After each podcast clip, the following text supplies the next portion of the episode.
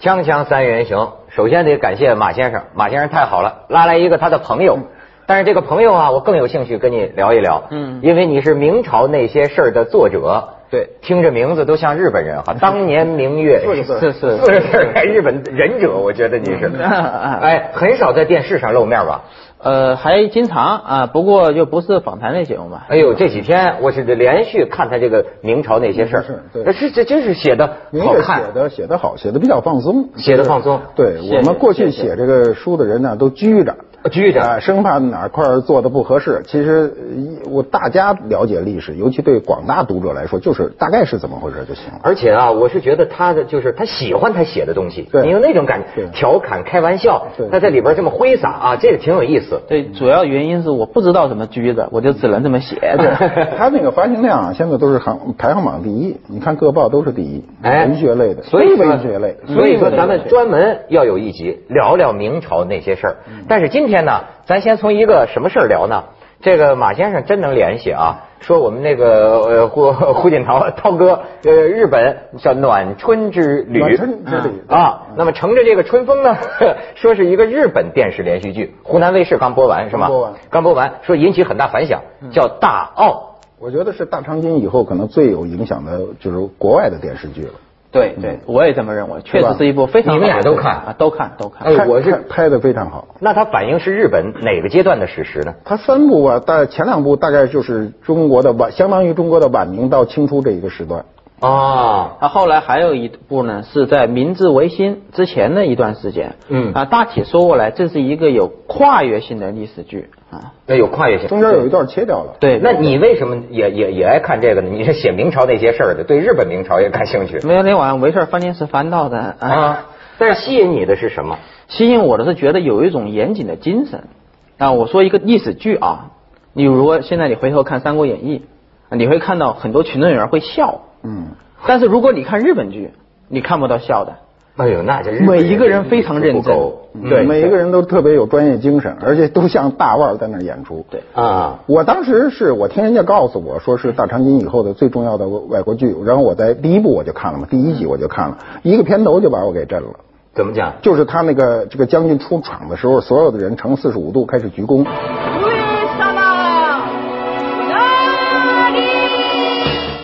然后呢依次鞠躬，那个场面之华丽，包括色色彩，那就是我一看就不一样，出场就不一样嗯哎。呦，真是我匆匆看了两集啊，《浮光掠影》的，所以了解也不很深。但是一个最表面的印象，我就觉得欣赏日本人的这个礼仪，甚至欣赏日本女人，就是穿着那个和服啊，走那小碎步，咵咵咵咵，然后有一个尊贵人物一来，两旁的啪家伏地行礼，好这种东西看着挺过瘾，是吗？对，当时它就是一个规矩，它当时已经是定下这个大奥，后来是定过这些规矩，非常严谨，包括包括后宫是不许进人的。所谓大奥呢，就是咱们的普通话叫后宫，就这意思。啊，日本话的这个奥是指很深的地方，嗯，就是屋子最里处叫奥。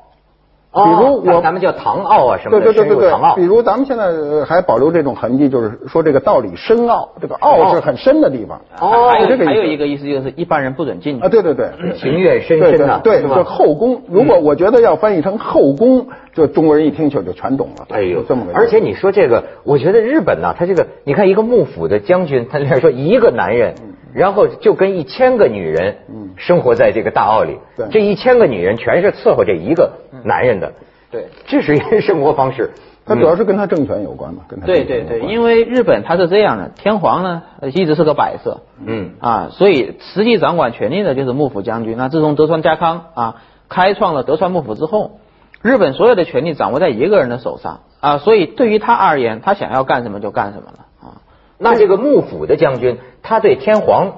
崇拜吗？尊重？呃，从实际上看起来是一点儿都不崇拜的啊，因为我之前研究过一段日日本战国历史啊，有一段时间天皇是没人待见的啊这这这。我给你讲个史实，就是当时好好给我们讲讲。就当时呢，到德川家掌握政权之后啊，曾经有一段呢，就是天皇想举办什么活动，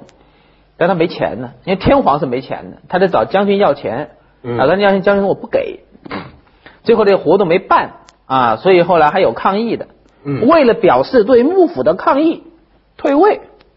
哎，不玩了，不跟你玩了。哎，你说这个，我倒想起像呃明朝的时候，不是有那皇帝呢？为了表示对大臣的抗议，他就不上朝了，很长很长时间见不着皇帝了。但但那还不同，明朝无论怎么样啊，大臣还是听皇帝的啊，他也不敢造皇帝的反。啊、嗯，但是实际上，在日本的天皇是没有权利的。日本很长一段时间都是军人政权，就是很长，相当于从我们嗯唐朝开始，啊一直是军人第一把交椅。从大奥这个剧呢，你可以看出来，一个日本文化其实它从头到尾没有变。怎么没有变呢？就像马先生刚才说的，你看见那镜头啊，特别漂亮，服装那么好，你说那么多演员达成一致，这是日本人一种精神，叫什么精神？叫极端精神。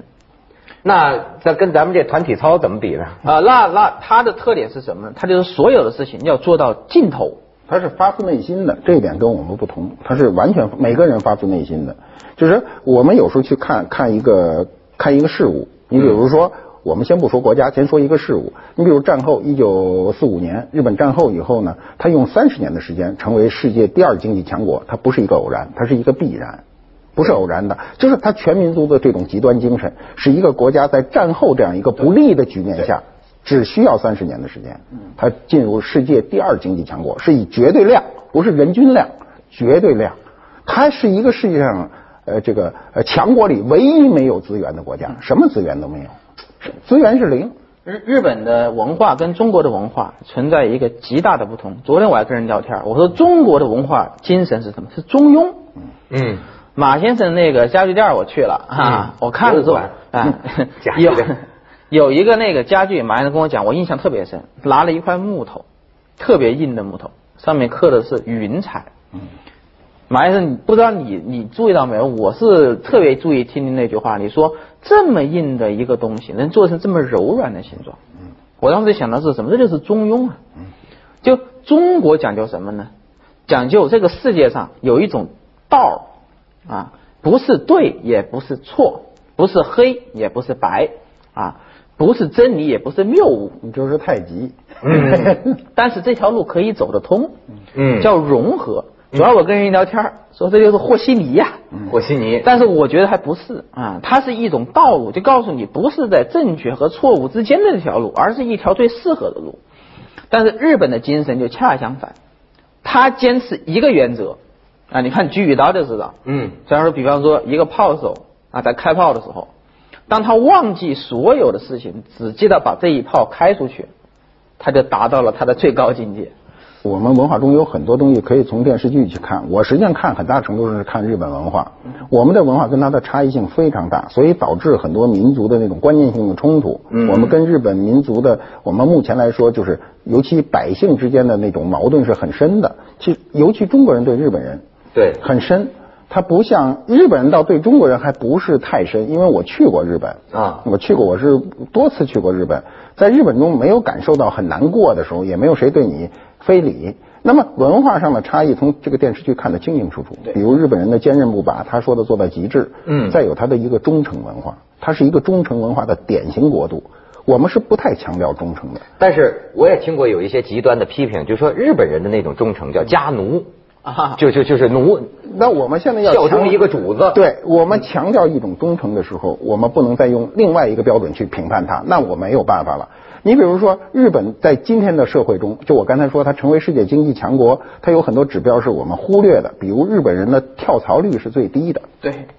跳槽每一次跳槽都是社会资源的浪费，这是明摆着的事儿这真。的你刚把这个人培养好了，能给你为为你工作了吧？他跳槽了。这是经济学上的一个奇迹啊，就是西方经济学一直不能理解，为什么？他们有一个原则啊，经济学原理可以叫叫终身雇佣制，就说这个缺乏竞争啊，日本很多公司终身雇佣啊不会写无理的，嗯，一定会导致工作效率的极低下。嗯，但是他但是日本不对，日本是终身雇佣了，人家还是积极性特别高。真是。哎，你要这么说，我觉得现在中国没准也借鉴一点这精神。那不是社论都说了，叫办好自己的事儿就是最大的爱国主义吗？咱们先去一下广告，锵锵三人行广告之后见。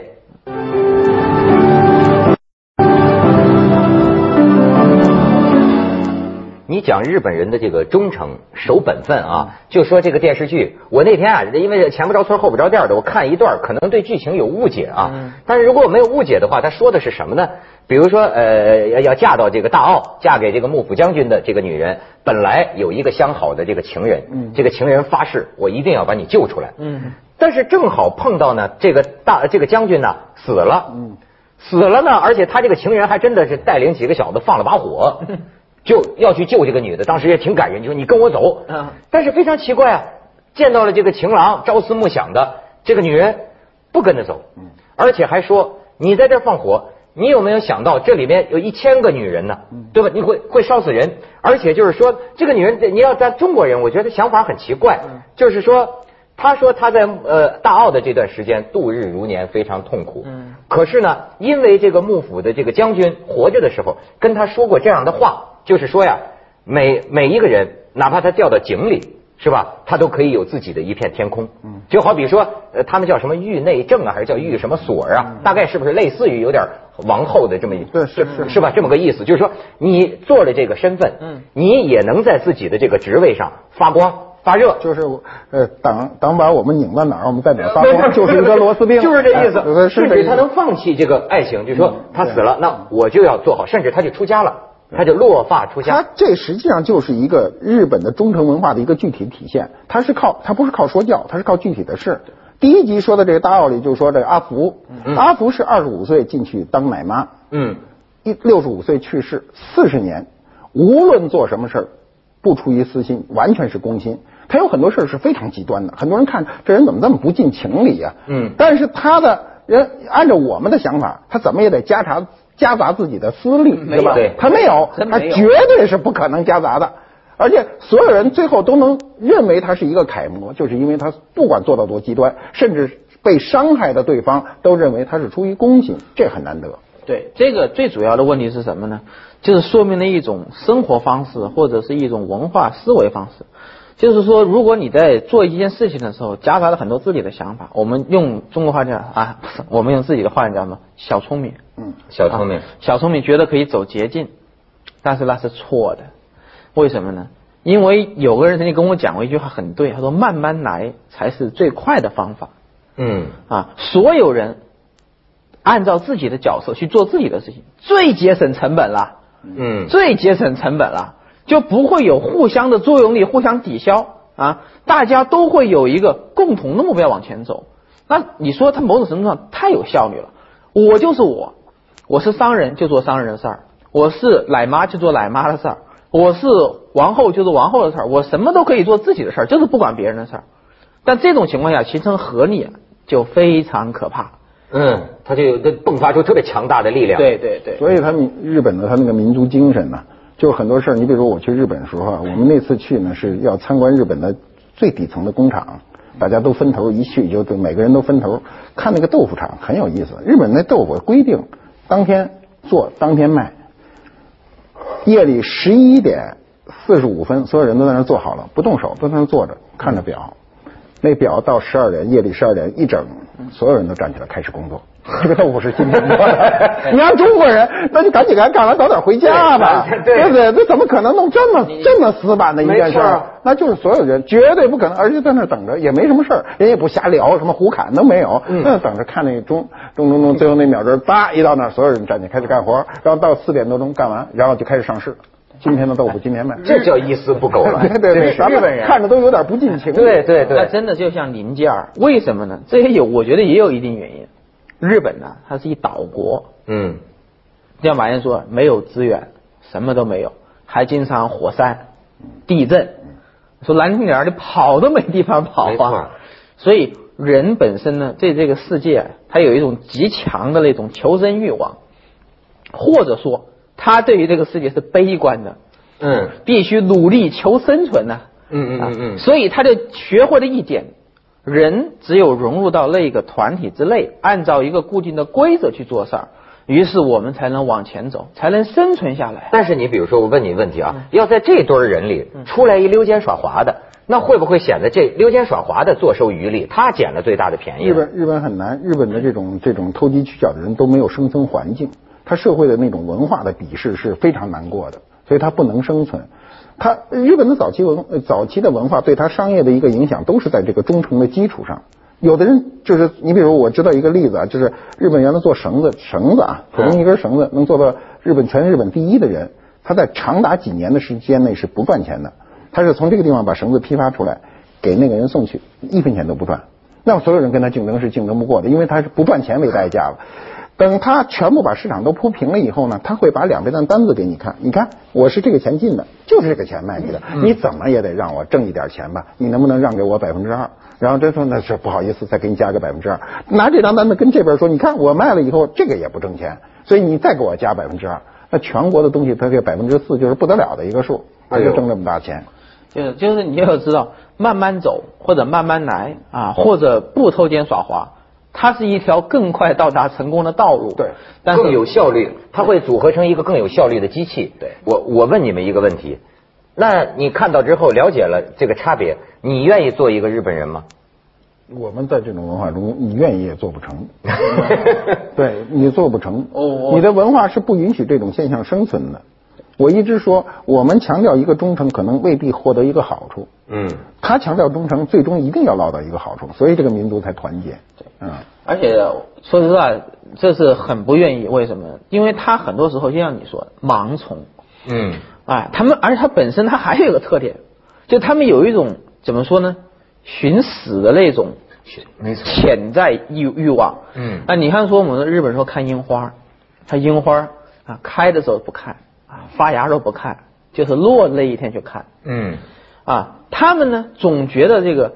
由于长年以来啊生活在岛国上，就是确实生存条件太恶劣了，于他而言生存下去是太困难的事儿，所以他对于死亡他他不是说不是说藐视死亡啊，他是应该说是有点向往的感觉，或者说不惧怕。所以你看他有有活着也没什么大劲，生不如死是吧？他藐视生命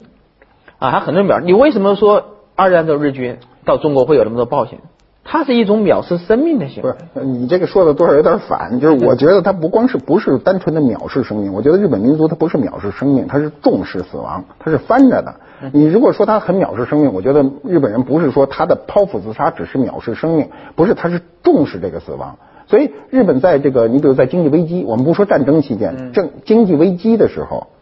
日本很多身家万贯的人剖腹自杀，这在我们国家是不可能的。对呀、除了犯了病，咱这 么说，不犯病，他不可能在这个理智清醒的情况下剖腹，而且这种剖腹是非常残酷的。是但是从场面，你想啊，咱对咱咱拿一筷子不敢往里杵，甭说拿一刀了，活对死 不了啊对哎不对，那那个还真的特复杂。那个真正的剖腹是先把肚子划开，得得学这不要不然讲跟这仪式太复杂，你这儿能播吗？ 能播能能播播。再把你现场肚表演肚把把肚子划开，然后在腹部上横划一刀，竖划一刀啊。嗯这个时候要喊一声借错。后边有个人等着，那那人等到你，就是你，你画泡完腹了，他因为你还死不了，很痛苦，他会拿刀砍你头，这就算完成一个整体仪式。就是说，有些人说了，真是在日本剖腹自杀，嗯，那还是光荣，是， 哎呦人家人是家尊光重死亡荣。，不是一个普通的人能剖腹的。嗯在日本原来早期武士才能剖腹，嗯一般人不允许剖腹。人家抓了一个人，打仗有这样的，抓到一个人说，我觉得你是一个勇士，好吧，我就给你一个权利，让你剖腹自杀。 你你你说这换在别人你怎么理解？你觉得这是个好事吗？ 你还给我这么一个赏赐不成？就是说嗯真他是不会觉得好。不可思议，这个咱们先去一下广告，《锵锵三人行》广告之后见。知道，就是人类的通过教育，一种教育，一能够压抑这个死怕死的这个本能。